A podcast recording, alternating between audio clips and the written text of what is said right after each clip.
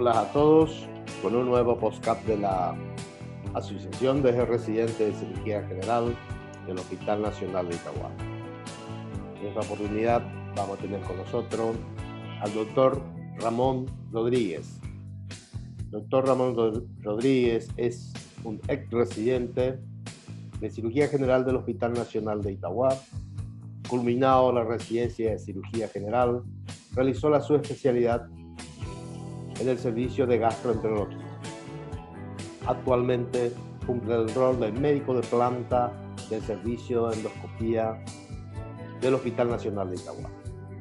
En esta oportunidad nos va a dar una puesta al día de lo que se refiere al manejo de las lesiones quirúrgicas de vía biliares. Desde ya muchas gracias Ramón por tu tiempo y por compartir con nosotros tu experiencia. Por favor, si puede iniciar vuestra charla.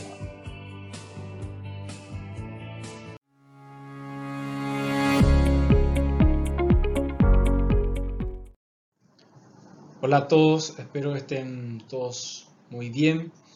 En primer lugar, quiero hacer ya mi agradecimiento por la oportunidad de realizar esta presentación al doctor de la Costa, actual presidente de la Asociación de Residentes de Cirugía del Hospital Nacional de Itagua, y al doctor Miguel Ferreira Abogado, actual director del curso de actualización en patología hepatobilio pancreático en la modalidad de vesícula y vías biliares.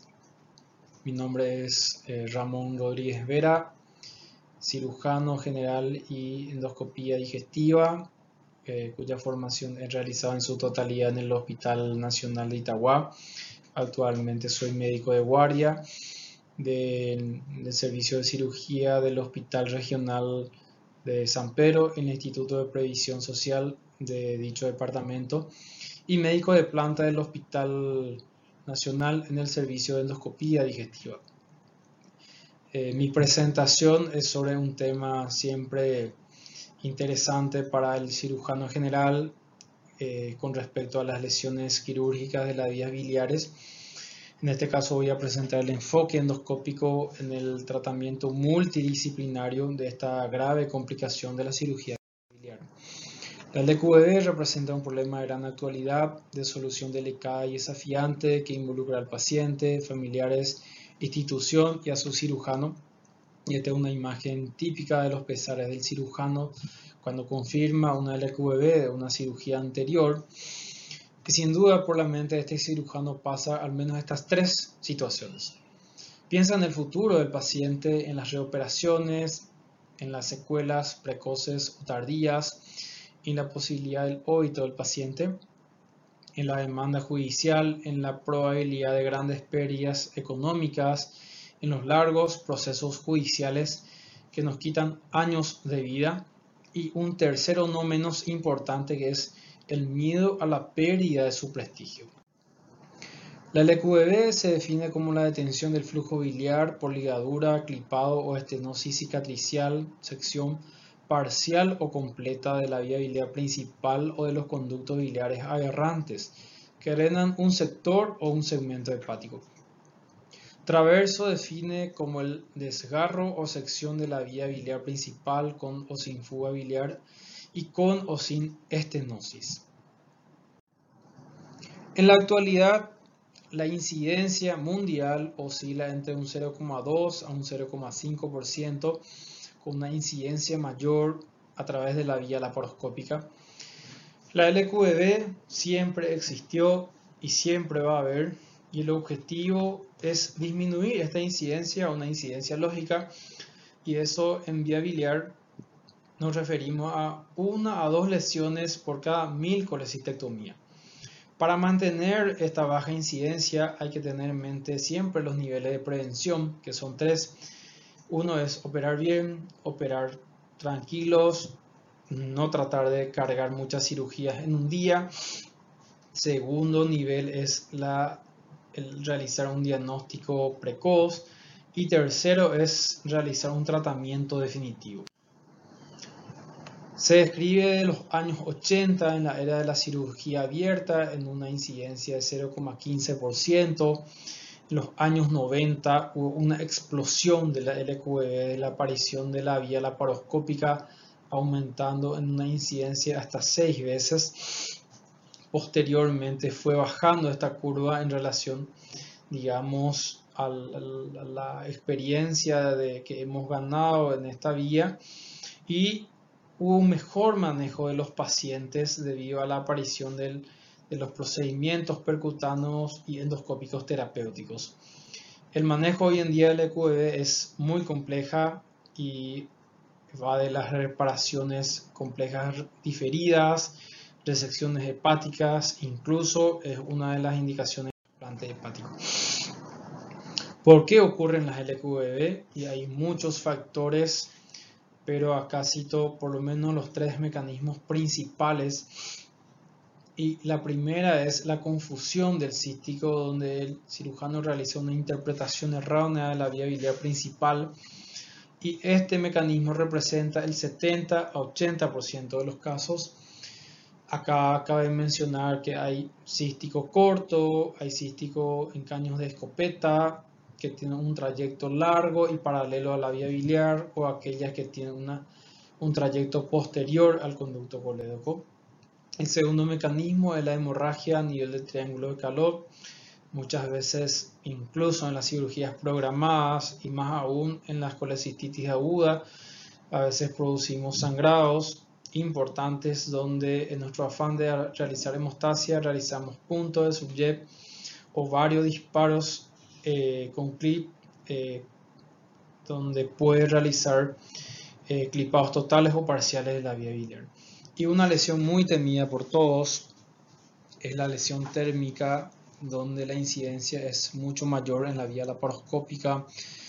El miedo que tenemos es debido a que son lesiones altas, donde las lesiones pueden ser intrahepáticas, las estenosis son tardías y la extensión de la lesión es impredecible. La mayoría de estos pacientes la reparación es bastante compleja y los resultados son muy pobres en relación a las lesiones frías. Hay muchas estrategias de seguridad para disminuir esta incidencia. Ninguna de ellas nos previene en un 100%, pero siempre hay que practicarlos y una de ellas es la Critical View de Strasberg, otra es el cross-checking, recordar los variantes anatómicos, contar con colangio reparatorio, alternativa ante colecistectomía dificultoso, como las colecistectomías parciales, y cuando se apagan las luces del cirujano o de su ayudante hay que parar la cirugía y buscar ayuda. El doctor Leslie Blungar en el año 2000 ha publicado unas variantes anatómicas que son muy prácticas para nuestro uso cotidiano. Lo denominó variantes de la A hasta la F. Elegí estas dos variantes que tienen una incidencia muy alta con la LQV y una de ellas es la desembocadura del sectorial derecha posterior a la vía biliar principal. Esta variante puede aparecer incluso hasta un 22% de los casos y la variante F que puede tener una modalidad donde el conducto del segmento 5 drena directo en el cístico o del derecho posterior al conducto cístico. Gracias a Dios esta incidencia es baja, menos del 1%, ya que eh, representa una de las causas principales de lesión dentro del punto de vista de las variantes anatómicas. ¿Qué podemos encontrar en la colangio endoscópica ante una, un paciente que acude con nosotros con sospecha de LQV. En el primer escenario encontramos un stop total al paso en contraste hacia la vía biliar principal. En el segundo escenario encontramos las estenosis severas de la vía biliar. En el tercer escenario las fugas biliares y la presencia de los cálculos residuales. ¿Qué camino tomar ante un paciente con EQB? Y en primer lugar hay que realizar las mejores decisiones muchas veces solo va a ser imposible, por ende requerimos un buen grupo de médicos que nos ayude al diagnóstico, tratamiento y manejo de estos pacientes. Y ahí radica la clave del éxito en el futuro de nuestro paciente para realizar un diagnóstico temprano. Hay que abordarlo de forma multidisciplinario para evitar complicaciones a corto y a largo plazo estas complicaciones van del punto de vista infeccioso, nutricionales, donde la colestasis produce una absorción especialmente de lípidos y las vitaminas liposolubles. Hay muchos, muchas guías, muchos reportes donde la colestasis habla de trastornos renales y cardiovasculares y finalmente al daño hepatocelular, cirrosibilidad secundaria y la falla hepática. Todo centro que va a manejar un paciente con LQEB debe contar con un staff de cirujano experto en HPV, debe contar con un buen equipo de endoscopía terapéutica, buenos radiólogos intervencionistas para realizar drenajes percutanas, transparieto hepáticas y antefallas del método endoscópico y un un eslabón demasiado importante es contar con un buen servicio de clínica médica, contar con cuidados intensivos y a un buen manejo del departamento de nutrición. ¿Cuál es el rol de la endoscopía? Dos son las principales. Una de ellas es la tutorización de la vía biliar principal para facilitar el sellado de una fuga o una lesión menor. Y la segunda es la dilatación de las estenosis biliares postoperatorias y el manejo de los cálculos. Hay varias clasificaciones con respecto a las lesiones de vías biliares. Las más conocidas son la de Bismuth, la de Strasberg, las de Hanover. Ninguna de ellas, por cierto, tiene una clasificación completa. En este trabajo elegí la clasificación de Amsterdam, que es una clasificación propuesta por el grupo de Berman y colaboradores del Centro Académico de Ámsterdam, donde en 1996 en un grupo de pacientes que ha seguido por cinco años ha establecido esta clasificación que en mi opinión es muy práctica, es muy fácil de aplicar y lo clasifica en cuatro tipos denominados tipo A, B, C y D. La de tipo A podemos observar que son fugas biliares de conductos menores como el conducto cístico o los conductos de Luzca. La de tipo B son fugas biliares del conducto biliar principal que puede estar acompañado o no de estenosis. Y la de tipo C, aquellas relacionadas a las estenosis biliares. La de tipo, 4, la de tipo D es aquella donde hay una sección total de la vía biliar. ¿Por qué es práctico esta clasificación? Ya que la de tipo A, tipo B y tipo C es de tratamiento endoscópico y la de tipo D es netamente quirúrgico. Vamos a iniciar hablando de las fugas biliares. Hay que tener en cuenta que una vía biliar intacto, no manipulado, es estéril, pero hay muchos estudios que han encontrado cultivos positivos que ronda entre los 4% en pacientes sanos. Esta incidencia va a ser mucho mayor si la vía biliar fue manipulado o que tenga presencia de cálculo intracoleocianos. De ahí que las fugas biliares clínicamente significativa es una complicación potencialmente grave, ya que si no lo detectamos de forma temprano es una causa importante de sepsis. La incidencia es de 0,1 a 1%, levemente mayor en la vía laparoscópica. La clínica característica aparece en la primera semana como dolor en el derecho, náuseas, vómitos en el primero, segundo, tercer día postoperatorio. Puede aparecer cambio de coloración de piel y mucosas, fiebre, salida de bilis por el drenaje o por la herida quirúrgica. Hay cuatro premisas como manejo terapéutico en las fugas biliares, en los cuales una de ellas es el control de la sepsis, y ahí radica nuestro buen manejo clínico, buena hidratación, uso de antibiótico terapia, control de medio interno. El segundo, definir el sitio de la fuga y la continuidad de la vía biliar. Acá en este segundo punto necesitamos los métodos de imágenes, eh, recomendamos los métodos no invasivos como la colangiopancreatografía por resonancia, que es un método muy bueno y nos da un buen mapeo de la vía biliar, especialmente la proximal. Buen drenaje de la vía biliar y por último el tratamiento definitivo que le vamos a ofrecer a este paciente. En este segundo punto cabe mencionar que hay un punto clave. Si existe una continuidad bilioenteral del conducto biliar lesionado, la CEPRE es el método de primera línea en el tratamiento de las bilirragias, fístulas biliares postoperatorias.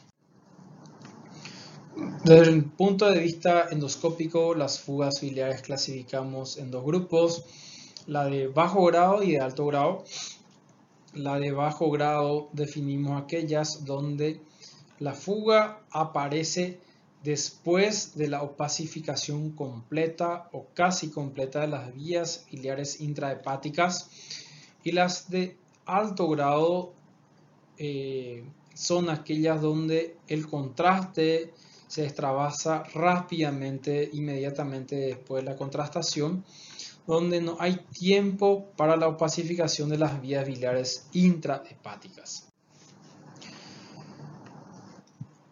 Hay dos ejemplos principales dentro de las fugas biliares post-colecistectomía y me refiero a las fugas del muñón del conducto cístico y las fugas del conducto de Luzca.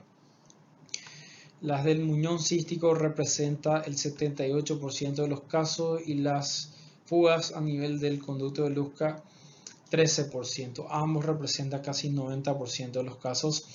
Hay otros ejemplos de fugas de las vías biliares principales que representan 9% de los casos. ¿En qué consiste el tratamiento de las fugas biliares o de las bilirragias?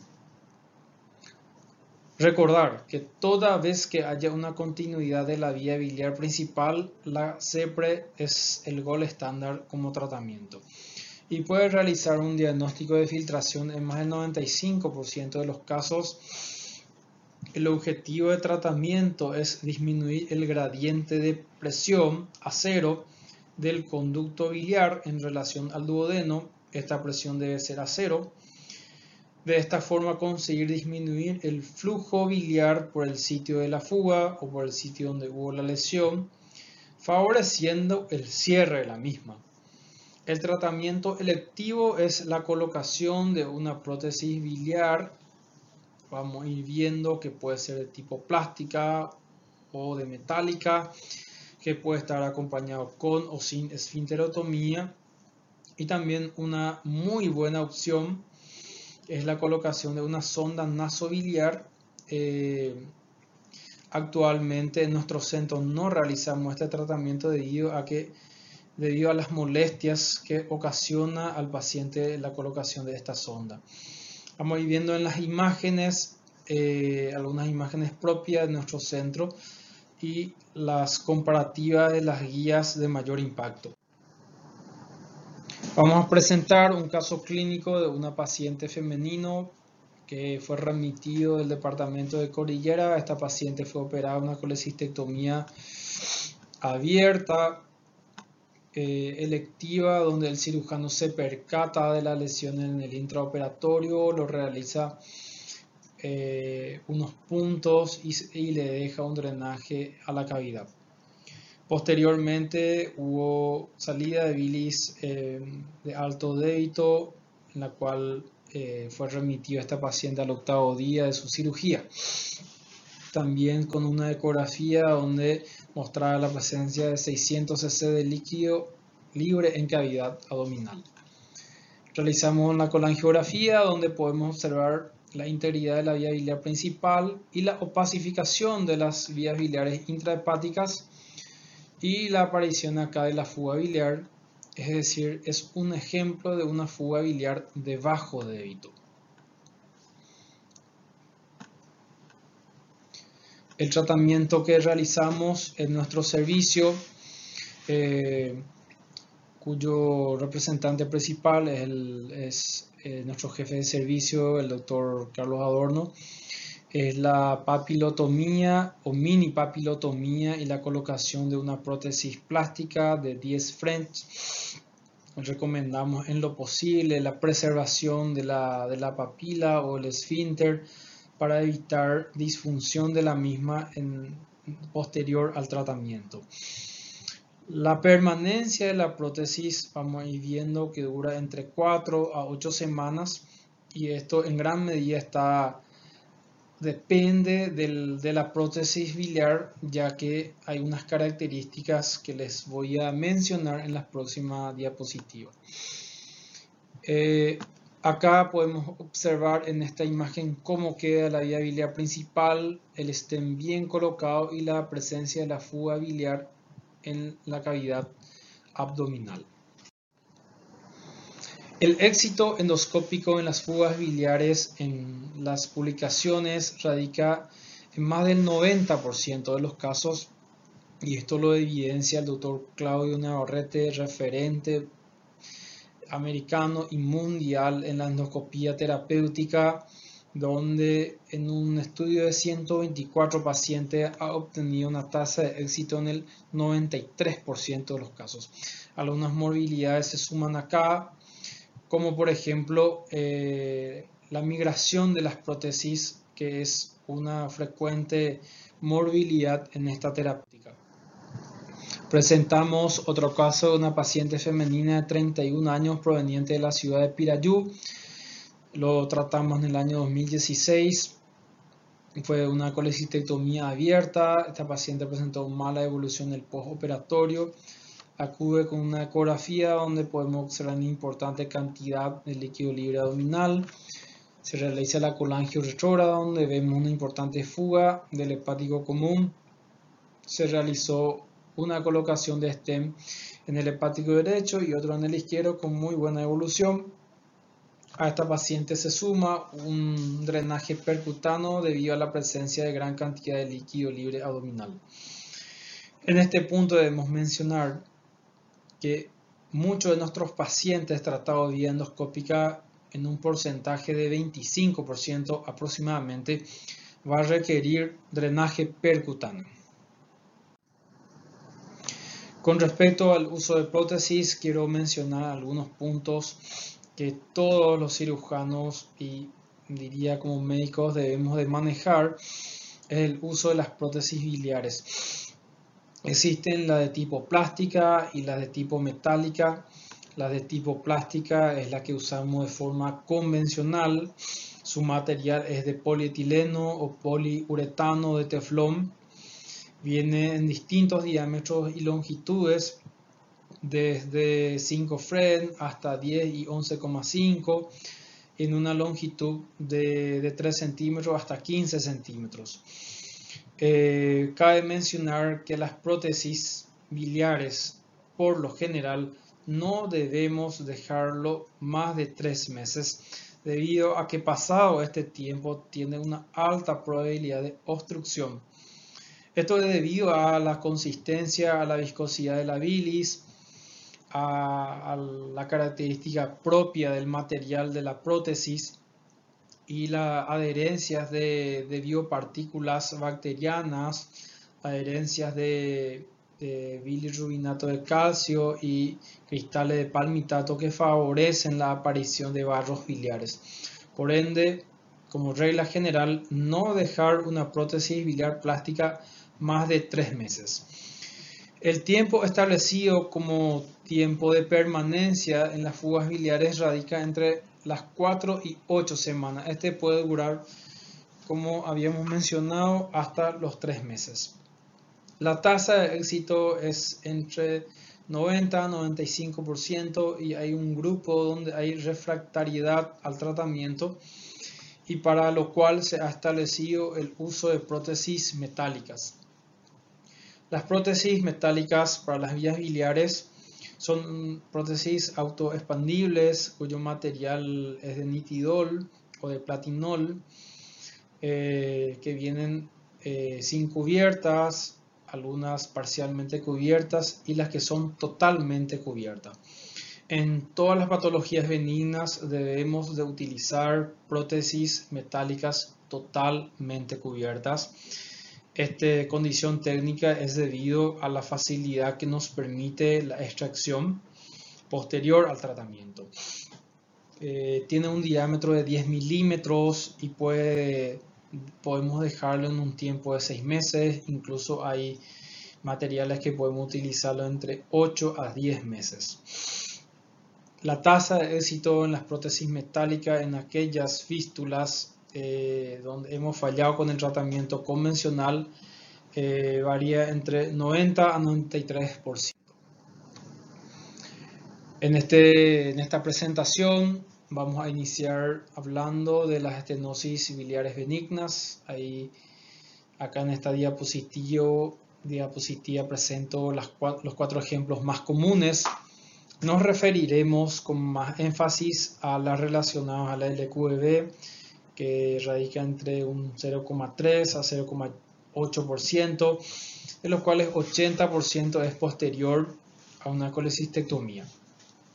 Hay otros ejemplos eh, posterior a un trasplante hepático de tipo ortotópico, posterior o durante eh, los pacientes con pancreatitis crónica y los casos de estenosis de las hepático-yeyunales.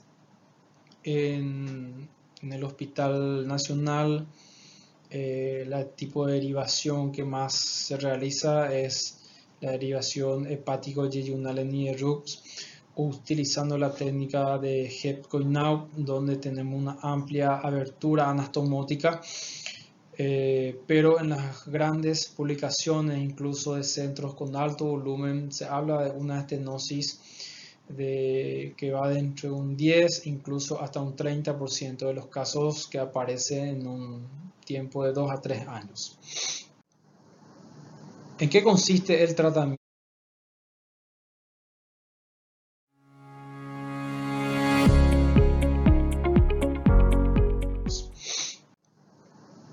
¿En qué consiste el tratamiento endoscópico de las estenosis biliares benignas? En primer lugar, asegurar el drenaje de la vía biliar. La esfinterotomía es necesario en todos los casos. El punto técnico acá es la dilatación biliar de la parte estenosada con balón hidroneumático de tipo eh, Hércules o la de biliar y la de tipo Soendra y la colocación de prótesis biliares que como vamos a mencionar pueden ser de tipo plástica e incluso una alternativa muy válida la de tipo metálica. El objetivo final del tratamiento es conseguir el remodelado de la vía biliar principal. Y hablar de remodelado de la vía biliar nos referimos a una desaparición morfológica completa de la zona estenosa. ¿Cuáles son los puntos técnicos a considerar antes del inicio del tratamiento endoscópico? Y podemos mencionar tres puntos importantes. Uno, la buena, el buen entendimiento del paciente y de los familiares del tratamiento que le vamos a ofrecer. Hay que tener un compromiso de ambas partes de la adhesión del tratamiento, porque si realizamos una primera sesión y no nos viene en el tiempo establecido, la falla es casi seguro. El segundo punto es tener un mapeo del nivel de la lesión, ya que las estenosis más altas son técnicamente más dificultosas. Y el tercer punto en el cual he utilizado esta, este slide en esta presentación es estar seguros de que la estenosis ha venido. Evidentemente, una estenosis que aparece en la primera semana, al mes o al año de una colecistectomía, vamos a pensar que es debido a un procedimiento eh, de, nuestra cirugía anterior. Pero hay reportes que ha aparecido estenosis después de los 5 años, incluso eh, después de los 10 años de la cirugía, por ende ya debemos de asegurarnos de que no haya malignidad en este caso. Hay varios puntos que nos pueden guiar hacia una benignidad o malignidad y uno de ellos es por viento luminal a través de la colangio utilizando citología por cepillado o biopsias con pinza bajo radioscopía. Lastimosamente la sensibilidad es baja, no más de 30% y evidentemente con una alta especificidad. Un método muy bueno con una alta sensibilidad y especificidad es la colangioscopía o spyglass, que es un procedimiento endoscópico que introducimos a través del canal de trabajo y a través de este colangioscopía podemos introducirnos directamente dentro de la vía biliar, observar y realizar biopsia bajo directa. Eh, lastimosamente no tenemos disponibilidad todavía de este método en nuestro servicio. Con respecto al uso de prótesis biliares, mencionamos acá el de tipo plástica y el de tipo metálica.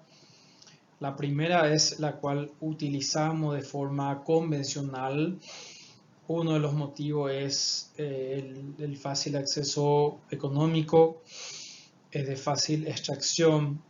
La colocación puede ser dificultosa, en especial en relación con el grado de estenosis que, que, nos vamos a enfrentar. Y el diámetro que vamos a dilatar es acorde al número de prótesis colocado. Y si hay un fallo a este tratamiento convencional, eh, hay cada vez más reportes que apoyan el uso de las prótesis metálicas autoexpandibles totalmente recubiertas. Una de las grandes dificultades es el alto costo y lastimosamente la mayoría de nuestros pacientes no, pueden costear la compra de, este material. Eh, tiene una gran ventaja en la colocación, el diámetro radial que conseguimos es de 10 milímetros y el tiempo de permanencia puede ser de 6 meses incluso hasta 10 meses.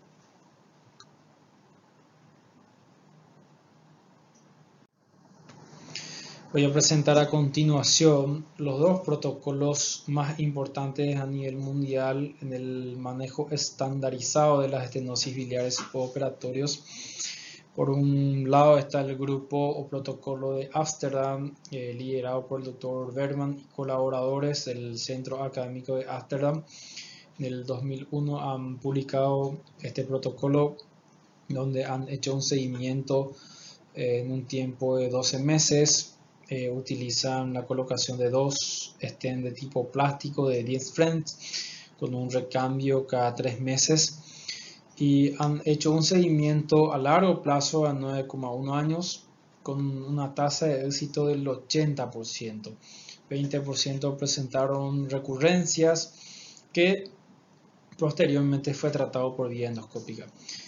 Eh, en, esta, en esta presentación de abajo eh, es una de las, digamos, inconvenientes principales de este tipo de terapéutica ya que requiere un mayor número de procedimientos eh, de colangio en promedio ronda por los cuatro procedimientos hasta terminar la terapéutica. Y por otro lado quiero mencionar el protocolo de Roma uno de los protocolos de mayor impacto y es la cual utilizamos en nuestro servicio este protocolo es liderado por el doctor Guido Costamaña, es profesor y jefe de la unidad de endoscopía digestiva del Policlínico Gemelli, dependiente de la Universidad Católica de Roma.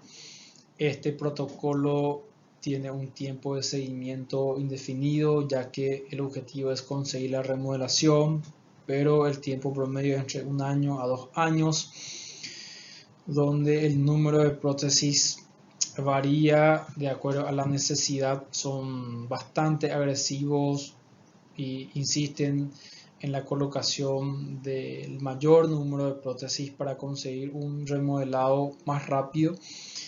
eh, con un tiempo exitoso a largo plazo muy cercano al tratamiento quirúrgico que en la siguiente diapositiva vamos a mencionar. El tiempo de recambio de las prótesis es cada tres meses y han hecho un seguimiento a 45 pacientes en un tiempo de 4,5 años, donde la recurrencia de su tratamiento fue cero. Y la cantidad de prótesis que han utilizado fueron entre 2, incluso hasta 8 prótesis. Y el, el número de procedimientos fue en promedio 4 colangios. Acá uno de los trabajos que habían presentado Costamagna y colaboradores en su protocolo de Roma, donde han hecho un seguimiento en un tiempo de 48 meses a 45 pacientes, llegando a una tasa de éxito del 89%. El manejo del tratamiento endoscópico de las estenosis biliares consiste en la canulación selectiva de la vía biliar, conseguir el pasaje de la guía hidrofílica hacia la vía proximal. El pasaje de la guía es la clave y no siempre es fácil, a veces nos lleva una hora, una hora de tiempo incluso para, para poder atravesarlo. Realizamos la dilatación con balón de la zona estenosa y posteriormente la colocación del mayor número de stem. Acá podemos observar 1, 2, 3, 4 stems que se había colocado desde la primera terapia. Un punto técnico muy importante es la colocación de por lo menos uno de los stems que sea de 10 frames, ya que eh, permite el, el, flujo por un tiempo de 3 meses y podemos colocarlo otras prótesis de menor calibre. Finalmente, el objetivo de esta terapia es conseguir el remodelado completo de la vía. Presentamos un caso nuestro de un señor de 55 años.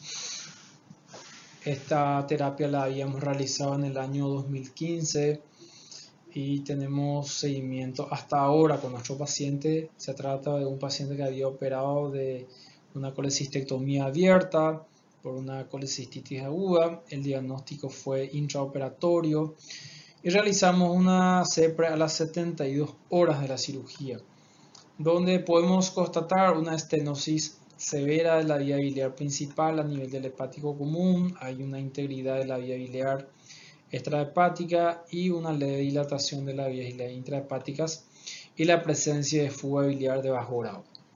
Iniciamos protocolo de Roma con la colocación de varias prótesis plásticas de 10 frames, llegando a colocar 4 stem, consiguiendo muy buen remodelado. Voy a mostrar las imágenes y es la que vemos a continuación, donde podemos observar que hemos conseguido un remodelado completo. Esta imagen fue la última que hemos realizado y como podemos comparar con la primera imagen, este paciente actualmente está sin STEM, está asintomático y con un seguimiento clínico y laboratorial. Este mismo grupo del doctor Guido Costamaña y colaboradores de la Universidad de Roma han extendido su seguimiento a, a este mismo grupo de pacientes a muy largo plazo han hecho un seguimiento a 13,7 años en un grupo de 35 pacientes donde mostraron resultados muy alentadores. 80% de este grupo de seguimiento es o se encuentra asintomática ya sea en la clínica, normales dentro de la función hepática y normalidad en las ecografías abdominales de seguimiento.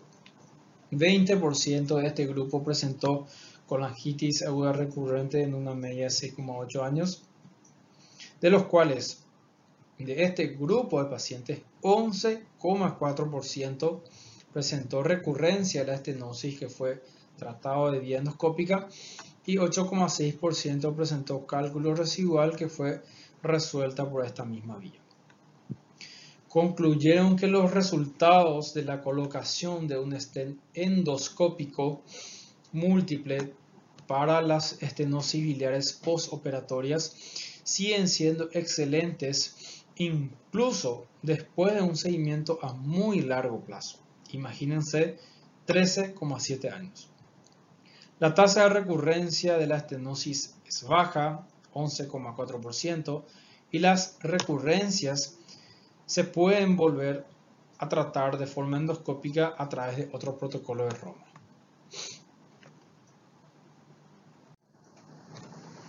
Este mismo trabajo causó un gran impacto y fue publicado en, el año 2016 en el World Journal Gastrointestinal Endoscopy, donde había demostrado cuál es el rol de la CEPRE en el tratamiento de las estenosis biliares. Y sin duda el, trabajo de mayor impacto fue este grupo del doctor Guido Costamaña, donde un seguimiento de 164 meses, que representa 13,7 años, mostrando un resultado muy exitoso de casi 90%. Acá presentamos un paciente nuestro, un paciente de 58 años, donde se había realizado una cirugía por colecistitis calculosa, se realizó una relaparotomía a las 72 horas de la lesión, donde en esa cirugía se realizó lavado, secado de cavidad, drenaje biliar externo. Al octavo día de la lesión eh, realizamos una CEPRE donde podemos constatar una sección casi total de la vía biliar. Nos llevó casi una hora y media de trabajo para atravesar la, la, la guía hacia la vía biliar proximal. Gracias a Dios lo pudimos conseguir. Realizamos un pasaje, un stem primeramente de 3, eh, de, 3 milímetros y posteriormente dilataciones progresivas. El resultado final es, es esta que tenemos en imagen con muy buen remodelado.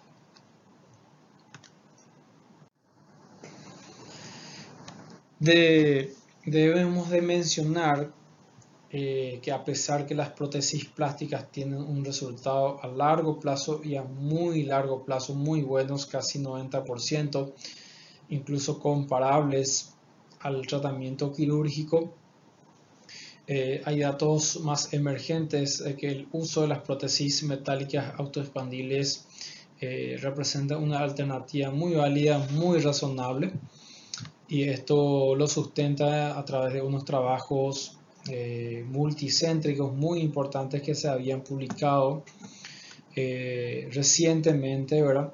donde habla de que la colocación temporal de un único stem metálico autoexpandible, completamente cubierto, puede ofrecer un tratamiento seguro y eficaz con menos reintervenciones.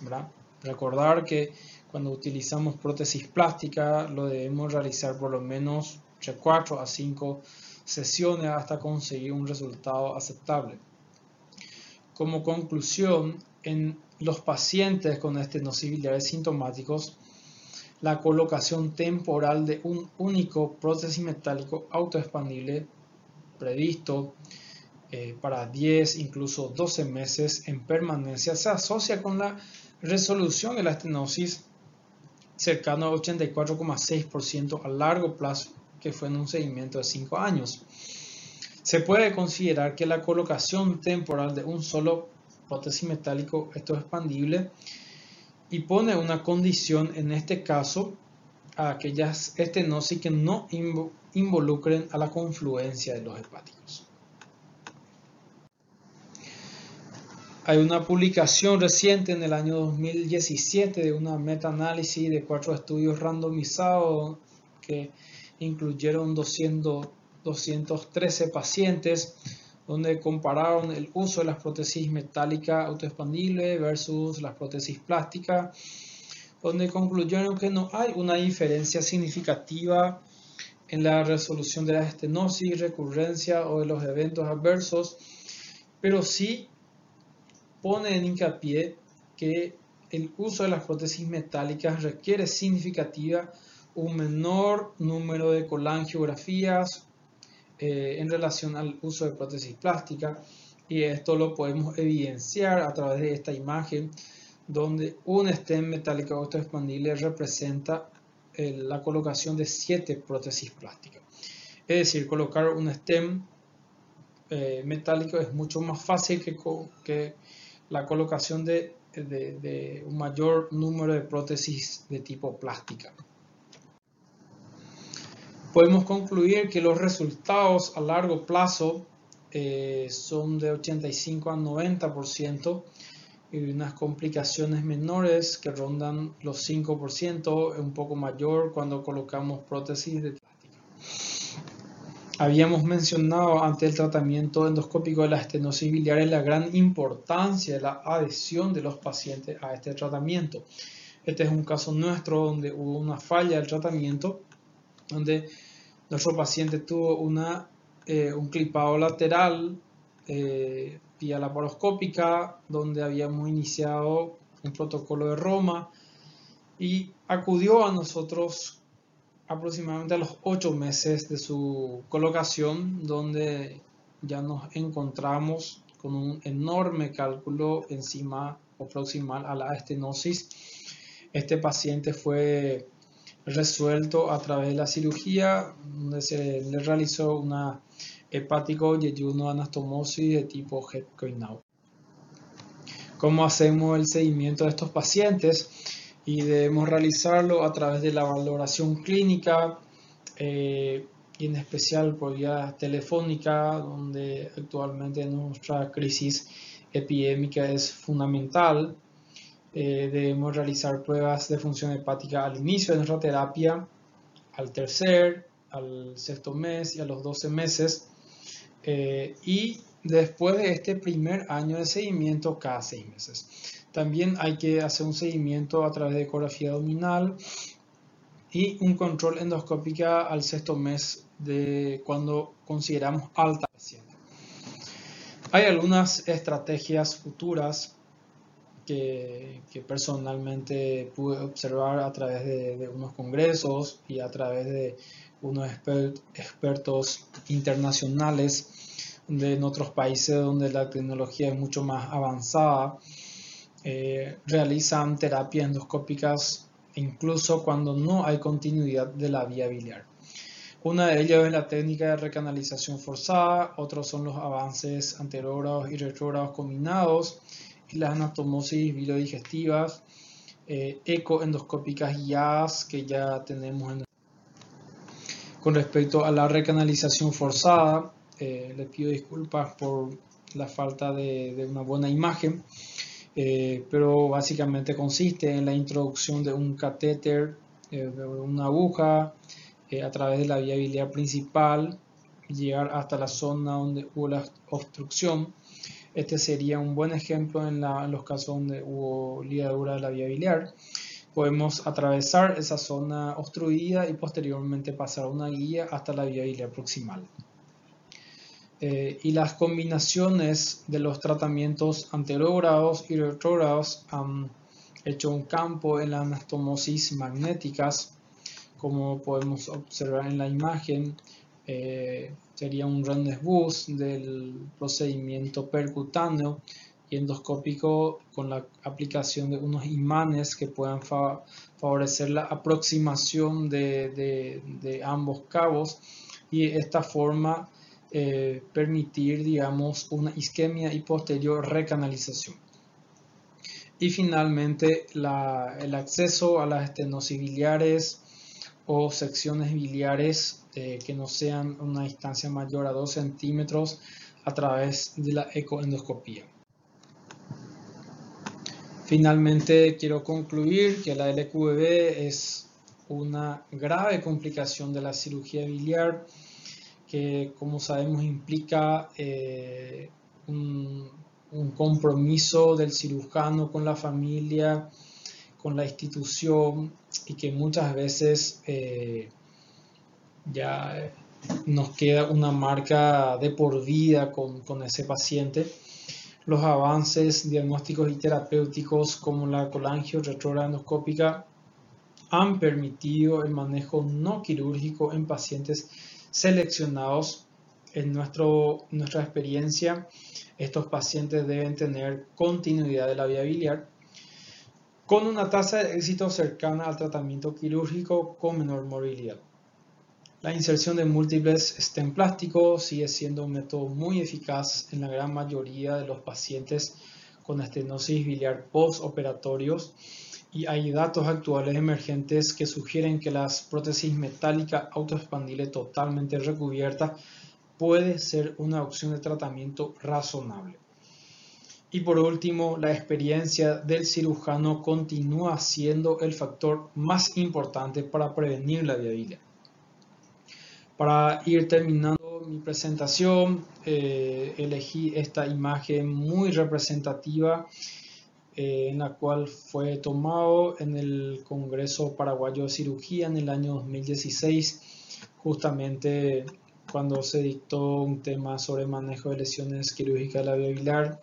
Esta fue una de las primeras reuniones con los residentes del Hospital Nacional y tuvimos como eh, representante principal al profesor Víctor Ramírez Univa, que en paz descanse, que estoy seguro que nos está guiando siempre desde arriba. Eh, en esta imagen quiero dar mis agradecimientos al staff del servicio de cirugía del Hospital Nacional encabezado por el profesor eh, Julio Ramírez Sotomayor y a todos los jefes de sala, los jefes de cirugía y a mis compañeros de residencia por estos largos años que hemos pasado. Eh, una foto ilustrativa con el doctor Claudio Navarrete y con el doctor Álvaro Piace. Estas dos personas eh, indirectamente han colaborado con mi formación ya que son maestros del doctor Carlos Adorno y del doctor Carlos Galeano y estas dos personas eh, fueron las que directamente me enseñaron endoscopía por estos dos años. Y así culmina esta presentación, agregando que entre más agradecido seas, más cosas que agradecerte llegarán. Muchísimas gracias por la atención.